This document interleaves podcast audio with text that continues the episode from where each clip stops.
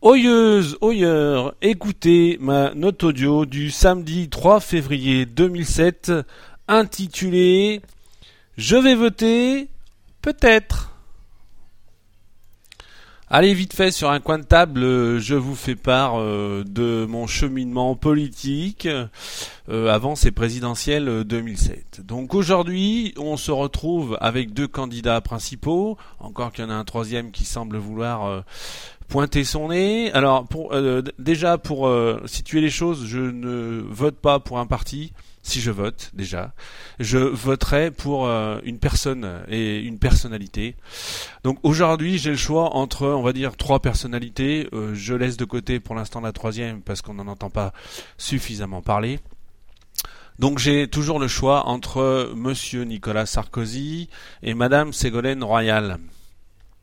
Et là, c'est le drame. Parce que Franchement, entre une qui n'a pas l'air de maîtriser beaucoup son sujet, euh, qui a un côté un peu naïf euh, dans ce dans ce panier de crabes, euh, et qui fait bourde sur bourde et qui se fait attaquer de toutes parts, et l'autre qui attaque a priori sa, sa concurrente, son adversaire, en, lançant des, des ah, je vais y arriver.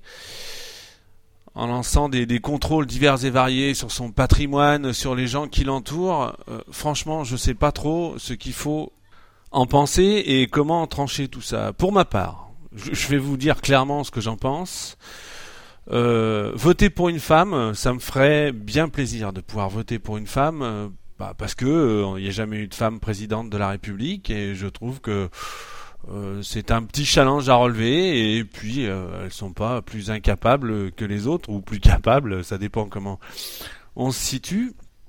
Mais bon, Ségolène pour l'instant, euh, pour ma part, elle a pas fait ses preuves. Nicolas Sarkozy, je vous cacherai pas que quelque part j'aurais une petite tendance à vouloir voter pour lui parce que, enfin, avant, parce que euh, bah, ça a l'air d'être un mec à poigne, et puis si on veut changer un petit peu les choses, ça pourrait être euh, une des idées envisageables. Ceci dit, euh, il a des côtés qui me font très très peur, donc je pense que mon bulletin le concernant va aussi sans doute rester dans l'enveloppe. Donc, pour finir cette note, c'est le stand-by. J'ai toujours envie de brûler ma carte. Parce que quand je les vois faire tous à se tirer dans les pattes au lieu de gouverner la France, ça me fait euh, pas trop rire.